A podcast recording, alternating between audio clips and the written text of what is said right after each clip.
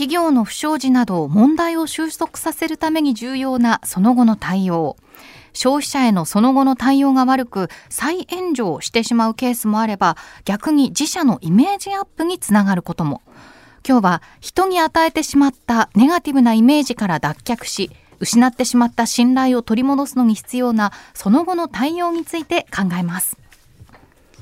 まあ、ちょっとね印象的な出来事だと去年の11月ですね、うん、デザインフェスで販売されていたマフィンが食中毒を引き起こしたっていうことがありましたけれども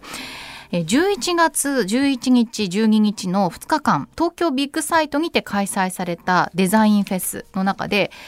ハギーハギーキスという会社がですね9種類およそ3000個のマフィンを販売したんですね。そうすると購入者から納豆みたいな匂いがするなどと指摘されたり体調不良の訴えが相次ぎました。で販売者はその時保管場所は18度以下を保っておりましたが外の気温が高かったため何個か傷んでしまった可能性がございます。検品はしていたのですが気がつかず販売してしまい申し訳ございませんなどと弁明していたんです。でその後11月14日に店主は食中毒を出したと認めて SNS で謝罪をしたと。で15日に保健所の立ち入り検査が入り厚生労働省によってその後毒キノコとかフグと同じ程度の健康被害があるクラス1クラス1に指定されてリコールの対象になりました。うんで商品の回収をしたんですけれどもその時の回収をですねマフィンをレターパックでの返送を呼びかけていてレターパックってあれですねこう結構ペペタンコの封筒,、封筒みたいなもので。でその時やっぱりこれでマフィンは送れない送り返せないんじゃないかとこう困惑の声が上がって、その後60サイズの U パック払い。はあ着払いじゃなくてその返送する方がお金を払うっていう方法ですね、うん、でこの以下の住所までご郵送後ご連絡くださいと変更するなどいろいろ2点3点あって結構困惑しましたよね。これはもうあの、まあ、マフィン自体の対応がもう超悪かったっていうのは当然のこと、はい、あのその後の対応としてかなりまずかったっていうのとして歴史に残る事件でしたね。まあ、ひどい、まあ、閉業されてるんですね、うん、ね。えっと、だから、まあ、食、まあ、そもそもね、食中毒っていうのはね。あの、日本は結構厳しい、厳しいっていうか、まあ、当たり前なんだけど、対応としては厳しくやらざるを得ないし。するべきだし。するべきなんですよ。はい、で。あの僕は結構この行政のあのやり方も保健所の立ち入りとかをちゃんとだ、うん、やってですね、はい、あの食中毒事件として扱っていったっていうこと自体はやっぱりいいいいと思うんですよ。これすごく行政の対応としてすごい良くて。うんうんうんで、あとやっぱりその時に、あの、食中毒を出した会社に全くチャンスがないわではないわけじゃないですか。あの、こう彼らだってやり直しの機会を与えられたわけだから、うん、でもちゃんとその原因を究明してやりますって言えばよかったもののですよ。うんうんうん、で、やっぱりね、返金、要するに返送して返金するっていうのがよよくなかったんですよ。あとなんでその初払いなのかっていう。そうそう。だからもうそれも買った人たちに対してちゃんとあの例えばさ売った数は分かってるわけだから、はい、っていうのであの売った数は分かってるわけだからその売った数の分っていうのはちゃんと対応しますと。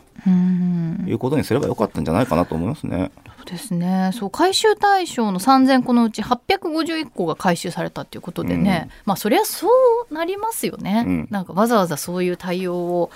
する労力とか自分の被害のこう、怒りみたいなものもあると思いますしね、うん、しかも購入した方とのなんか DM のやり取りとかも SNS に出されちゃってましたけど、すごい不誠実な対応だったりとか、あるいはもうこのお店の X とインスタグラムはもう削除しちゃってるとか、はい、もう今後の対応がどうなったかこちらがもう追えないような状態になっているっていうのも多分良くなかったでしょうね。しかもまあその後の対応の部分に関してはさこれは別に行政が関与する場所じゃないから、はいはいはい、自分たちでやんなきゃいけないんだよね。ね。そう、ね、SNS の発信しなさいなんてさ指導するようなこともないから、自分たちでやんなきゃいけないんだけどその自分たちでやるっていうところのまあなんかこれ一言で言うとさ対応がケチくさいって話になってしまうわけだよね。うん、とかなんか人としてそうだってふかなんでこんなに金を払わなきゃいけないんだみたいなさ。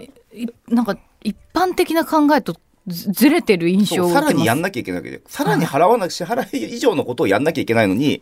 それができなかったっていうところにやっぱり火に油を注いじゃったってやつでしょ、ね、だってただでさえ嫌じゃん。買ったマフィンがさにあの食中毒の恐れありだったら。はい。でこれリスナーの方からねメッセージも頂いていて、うん、東京都港区にお住まいのラジオネーム歌宿のおじさん。ありがとうございます。今日のテーマに関して SNS 界隈でレゴランドの一件がちょっと今話題になってますねと、うん、今回レゴランド側はどんな対応をするべきだったんでしょうかねということで。これも SNS の発信からなんですけれども久しぶりのレゴランドウキウキって言ってこうご家族のお父様かな？お母様かな、うん、あの保護者の方が入ろうとしたところちょっとチケットトラブルがあったようで大人なのに子供料金で入ろうとしてるんじゃないかみたいな指摘があって、うん、まあ、結果的にきちんとこの方は払ってらっしゃったんですけれどもちょっといろんないざこざがあった中でその場で謝罪をしてもらえなかったっていうことを SNS で発信されて X で発信されてそしたらレゴランドの社長から DM がダイレクトメッセージが来たんですって。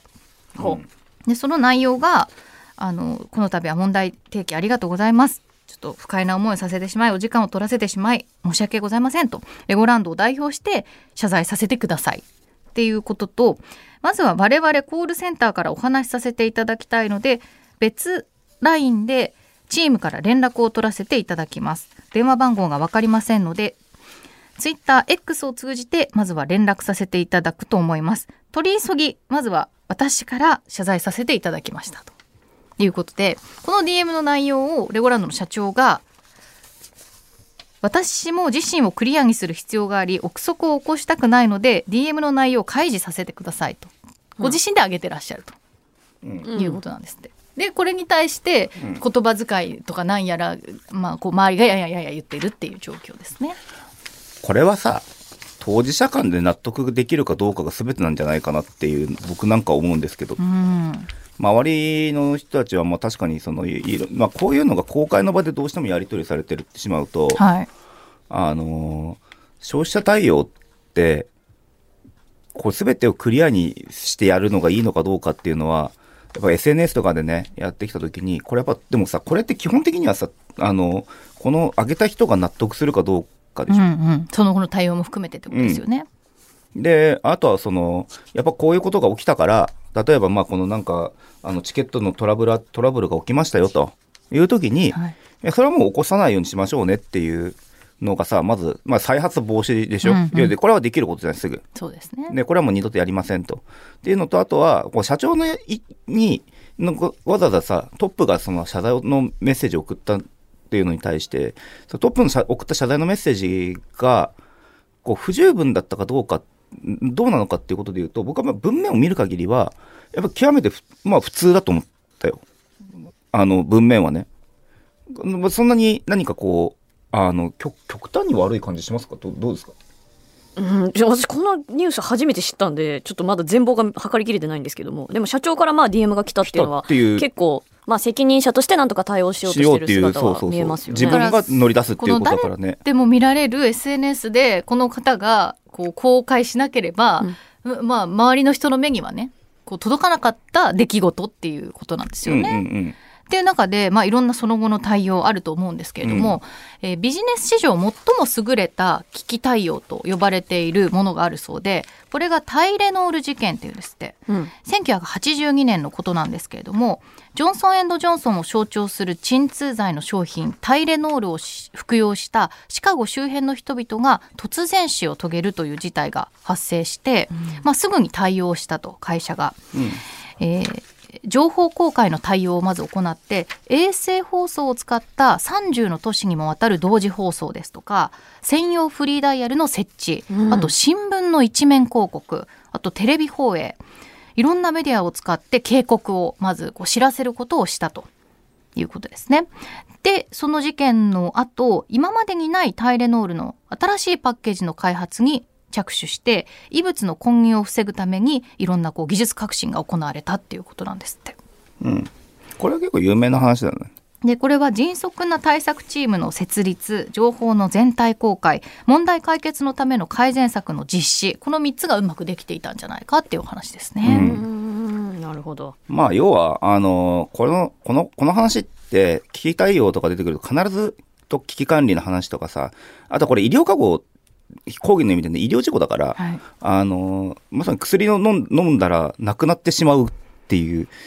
まあ、類類を見ないような重大な事案なわけじゃないですか。うんうん。で、まずこんなことは、まあ普通に考えたら起きないよねっていうタイミングでのことだから、もう相当、あの、でもここれで